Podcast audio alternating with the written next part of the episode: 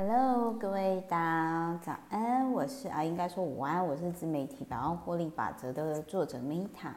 那么我今天要跟大家分享，就是我看完世界最强思考武器正宗心智图，天啊，这名称也太长了吧。然后我先跟大家分享，就是一到五分的话，我给他四颗星，因为主要是我有学到新的东西，只要是我很冲击到我有学到新的东西，而且我看完之后。我就可以马上去做。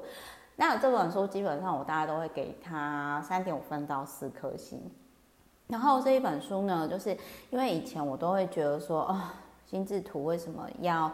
用那么麻烦？可是我在看这本书的时候，我很惊讶的发现，要说，比如说像我有在特别的去摄取保健食品嘛，然后他就说。哦，其实心智图主要可以用来记忆，然后比如说你东西要怎么吃，如何吃得更健康，均食饮衡，这样子也可以用哦。然后包含旅游，比如说你要如何去旅游，你要怎么做。然后我那个时候在看的时候，我就觉得说，哎，对耶，我怎么以前都没有想过说，就是心智图，就是它甚至列出来心智图可以干嘛？比如说规划未来，比如说。呃，就是家族联系，就是人际关系，然后工作上也可以哦，就是比如说目标设定，达成目标，甚至你在学习东西，然后还有就是说关于创意，然后还有就是寻找幸福，比如说全面健康啊，心理健康、灵性啊。或者是记忆的部分，就是比如说笔记啊、回忆、学习的内容。然后我觉得让我比较冲击的是说，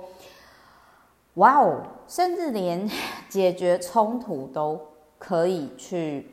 做这件事情。然后我很喜欢他讲的一句话，他就说。他说：“他觉得自己可能有一份世界上很棒的工作，他遇到很多魅力十足的人，他们环球旅行，跟别人分享心智图，然后并且改变了别人的生活，然后带给他自己成就感，也就是为工作生活，为生活工作，然后，然后还有就是说，比如说。”他可以整理出来，你想要功成名就的心智图，然后甚至他有提到说，就是当你每天持续在用心智图的时候，他可以去对抗失智症。然后我那因为讲到失智症，就是我就会想到我巴金森氏症跟阿兹海默症过世的佛氏住持阿妈嘛，然后我那个时候就觉得说，哎呀，我如果重新再回到过去。啊，我可以每天呢跟我阿妈讨论一本书，或许她就不会一直抱怨哦，抱怨她不幸福的童年，抱怨她不幸福的婚姻，然后她不知道怎么去处理她的痛苦，所以把她的痛苦带给周遭的人而不自觉。然后再来还有就是，他这里面就是有提到说。呃，因为这个跟我的家人有关，所以我就就是跟我家人就是得那个阿兹海默症有关，所以我就特别有印象。我跟大家分享，他在这本书里面有提到，就是说，Kate 有提到说，他四十九岁的时候就刚好得到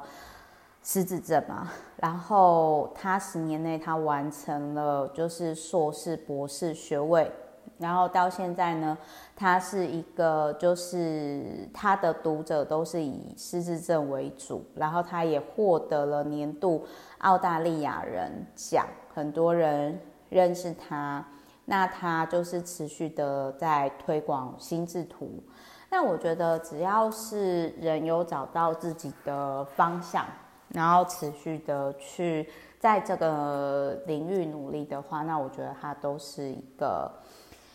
呃，都是一个很棒的方式。然后我跟大家分享好了，因为 身为一个就是每年都会给自己设定一个新功课的人，然后就是我，比如说他就有提到说达成个人目标的心智图，然后比如说像我十二月二号就是要去礁溪马拉松嘛，然后 然后我就那个时候我就看到说他这里面就是有比如说。呃，动机是什么可以写出来，然后你要准备的配备有哪些东西，然后以及你的训练计划。我是没有训练计划啦，因为我每天都会去跑步，我就是已经习惯了这样。然后，哎，但我没有很厉害，我没有跑圈嘛。然后还有就是，反正就是它其实会有很多图，然后会让我知道说，哦，原来心智图是可以这样用的，包含比如说连度假，我。我心里就觉得说，天啊，度假这样子也可以吗？比如说度假，他就会说你地点要怎么走，目的要怎么走，住宿要怎么走，交通要怎么走，然后就是这个就让我就是觉得说，哦，原来心智图可以这样用，就感觉上它不是说很像公式一样，然后就可以这样随意发挥，然后我觉得挺好玩的，所以。我然后延伸出来，我就有一个想法，然后但是也是要完成以后我才会跟大家讲，就是说哦，原来心智图可以这样